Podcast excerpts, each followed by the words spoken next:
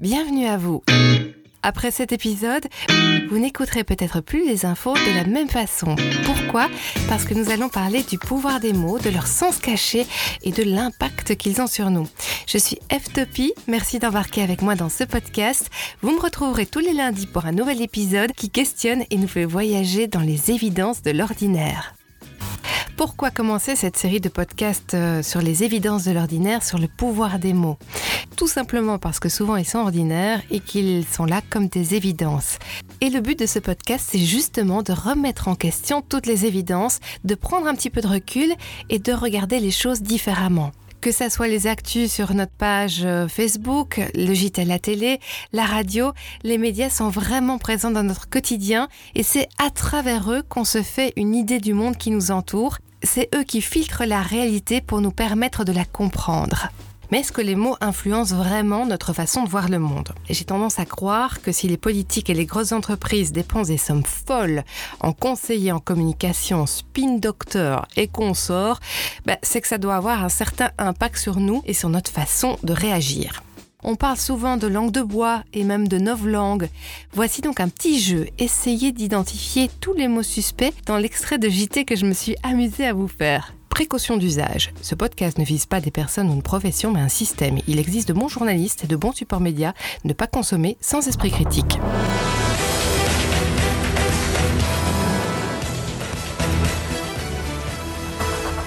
La multinationale Pompix a décidé de réorganiser sa masse salariale. Elle effectuera un dégraissage en mettant en place un plan de sauvegarde de l'emploi. 200 collaborateurs seront remerciés. C'est une impossibilité de réduire les coûts du travail qui a précipité la décision. L'entreprise décentralisera ses activités dans un pays en voie de développement. Une décision pour entrer dans la modernité. Le ministre de l'Emploi va mener une réforme pour baisser le coût du travail. Cela va faciliter la création de 3000 flexi-jobs. Oui, j'ai un petit peu exagéré dans le nombre de mots que j'ai fait rentrer dans ces deux infos. il y en a 11 que nous allons décrypter ensemble. La langue de bois, on l'entend souvent, c'est une façon d'éviter les problèmes et d'éviter de dire euh, la vérité. Et donc on utilise des phrases courantes, un petit peu bateau, et qui ne veulent rien dire. La langue, par contre, ça vient du, du, livre de 1984 de George Orwell. Je vous le conseille, il est absolument génial. Eh bien, ce mot-là désigne tout le vocabulaire destiné à cacher, déformer une réalité, et ça dans le but d'éviter les critiques. Alors pourquoi ce sujet me passionne complètement? Eh bien, ça fait référence à mes débuts en tant que journaliste euh, je devais écrire un journal parlé et le présenter en radio tous les matins. Et pour ça, j'avais très très peu de temps pour le faire puisque j'avais plus ou moins une heure de temps de préparation, le temps de lire les dépêches, de les compiler, de les résumer et de faire une trame de journal. Et à ce moment-là, je me posais absolument aucune question sur les mots que j'utilisais puisque je reprenais ce qui était dans les dépêches. Après, avec euh, un petit peu d'expérience, je me suis rendu compte en fait que je reprenais aussi des angles d'approche qui m'avaient été suggérés. Et ça, ça pose un petit peu problème. Alors, ici, on vient d'écouter une version où j'ai mis énormément de mots de novlangue, pour l'exemple. Voici donc ma version traduite sans novlangue, sans langue de bois. Je vous préviens tout de suite, c'est une interprétation libre, elle est donc forcément très subjective.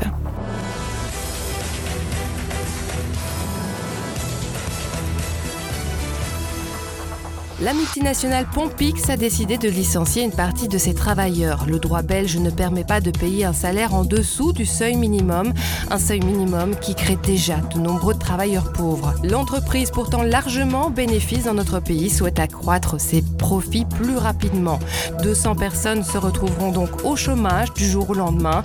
L'entreprise a décidé de se délocaliser dans un pays pauvre où les salaires sont extrêmement bas et où l'exploitation des travailleurs sera moins Une décision pour augmenter le recul social. Le ministre de l'Emploi va changer les règles pour permettre une plus grande précarisation des emplois, enlever les droits aux travailleurs et réduire leur salaire en s'attaquant directement aux cotisations sociales.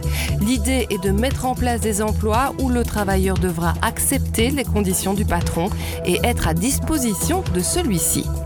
Je ne suis pas sûre que cette version puisse passer en radio. Hein. Alors, quelle est la version de ces deux JT qui vous a le plus touché? Celle qui suscite en vous le plus de réactions?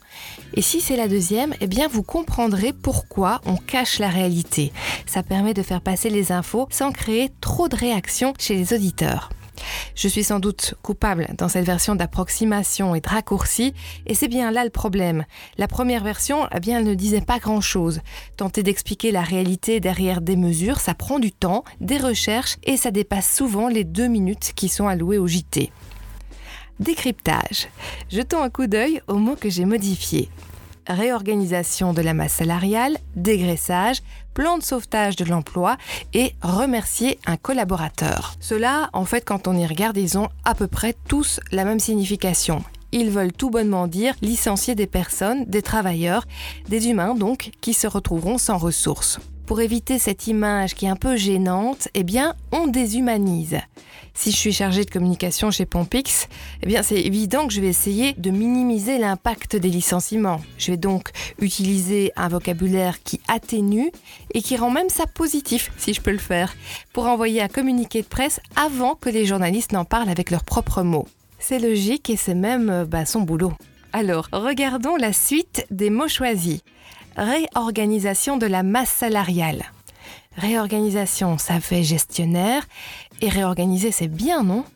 C'est un peu comme le mot assainir, c'est utilisé de la même façon. Qui ne voudrait pas rendre sain? La technique, c'est utiliser un mot qui sonne positif pour faire passer quelque chose, et eh bien qu'il est beaucoup moins. Et s'il y a bien un mot qui me choque vraiment, ben c'est le mot dégraissage. J'ai été chercher sur Google pour voir euh, quelle était la définition proposée et la voici, allègement des frais, notamment par le licenciement du personnel on compare quand même euh, les travailleurs à de la graisse malsaine dont il faut se libérer. Waouh, euh, là je trouve qu'on est vraiment un niveau au-dessus encore de la déshumanisation et pourtant c'est un mot que j'ai déjà entendu et qui est utilisé euh, quand même assez souvent. On en vient à un mot magnifique, le plan de sauvegarde de l'emploi. C'est une jolie technique qui consiste à dire exactement l'inverse de la réalité comme le ministère de la Paix dans le livre 1984 qui s'occupe en réalité de la guerre. On a aussi eu la croissance négative pour parler de la récession. Merci, mesdames et messieurs, les conseillers en communication. Et remercier, c'est chouette d'être remercié. À la base, pour moi, c'est un des plus jolis mots de la langue française. Merci. J'aurais tellement aimé que personne ne le salisse de cette façon.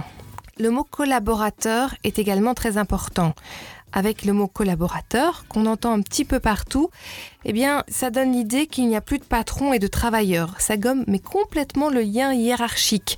Pourtant, ce travailleur, ce collaborateur-là, doit obéir aux ordres, souvent sans avoir son mot à dire, et encore moins quand il se fait virer, bien sûr. Il y a aussi le mot partenaire qui est un peu dans le même goût, comme si on était sur un pied d'égalité. Ça gomme complètement les rapports de force. C'est tout pour la première info. Nous allons passer à la deuxième. Alors, deuxième info, les mots à trouver étaient coût du travail, modernité, réforme et flexi-job. Ici, on est plutôt sur l'idée de comment faire passer une mesure a priori pas super favorable pour le travailleur en la faisant sonner plus acceptable. Réduire le coût du travail, en fait, ça veut souvent dire alléger les charges sociales. Et qui ne voudrait pas alléger une charge? Ça paraît logique. Mais en fait, quand on regarde derrière ces mots, alléger les charges sociales, ça vient à réduire de façon détournée le salaire du travailleur. Comment ça? Eh bien parce que cette charge sociale, en fait, c'est une cotisation, la fameuse cotisation sociale. C'est ce qui permet en cas de problème, comme un accident du travail, une maladie, un licenciement, d'avoir accès à la sécurité sociale. Tout le monde en fait récupère de ce pot commun euh, bah, quand il va chez le médecin, pour un accouchement. On peut donc parler d'un genre de salaire euh, différé. On parle aussi de part socialisée du travail.